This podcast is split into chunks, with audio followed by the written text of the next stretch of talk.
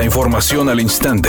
Grupo Radio Alegría presenta ABC Noticias. Información que transforma.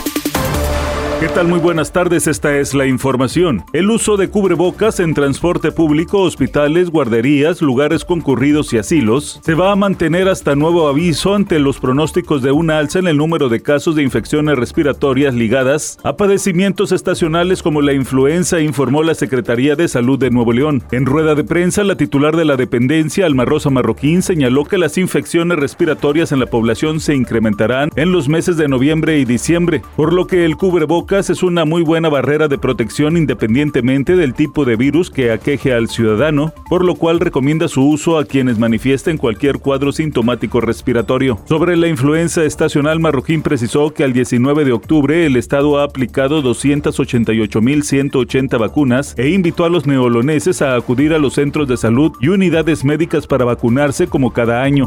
El presidente López Obrador informó que solicitó a los gobiernos de Estados Unidos y Canadá otorgar más visas temporales de trabajo para los migrantes de Venezuela y otros países latinoamericanos que han sido deportados o se encuentran varados en la frontera norte de nuestro país. No descartar lo de las visas temporales, porque hay una realidad, hace falta fuerza de trabajo en Estados Unidos y en Canadá y no se puede crecer sin los trabajadores. Mientras tanto, López Obrador dijo que México seguirá ofreciendo a los migrantes albergues, alimentación y atención médica. Editorial ABC con Eduardo Garza. El director general del CONALEP Nuevo León, Antonio Die Casat, debe poner más atención en lo que pasa en sus planteles educativos. Hace unos meses los alumnos del CONALEP ocupaban las primeras planas por logros académicos, pero ahora el CONALEP Nuevo León es noticia nacional por temas de peleas de alumnos por asaltos y el más reciente, un alumno del CONALEP le hizo bullying a otro aplicándole una llave china, estrangulándolo mientras los compañeros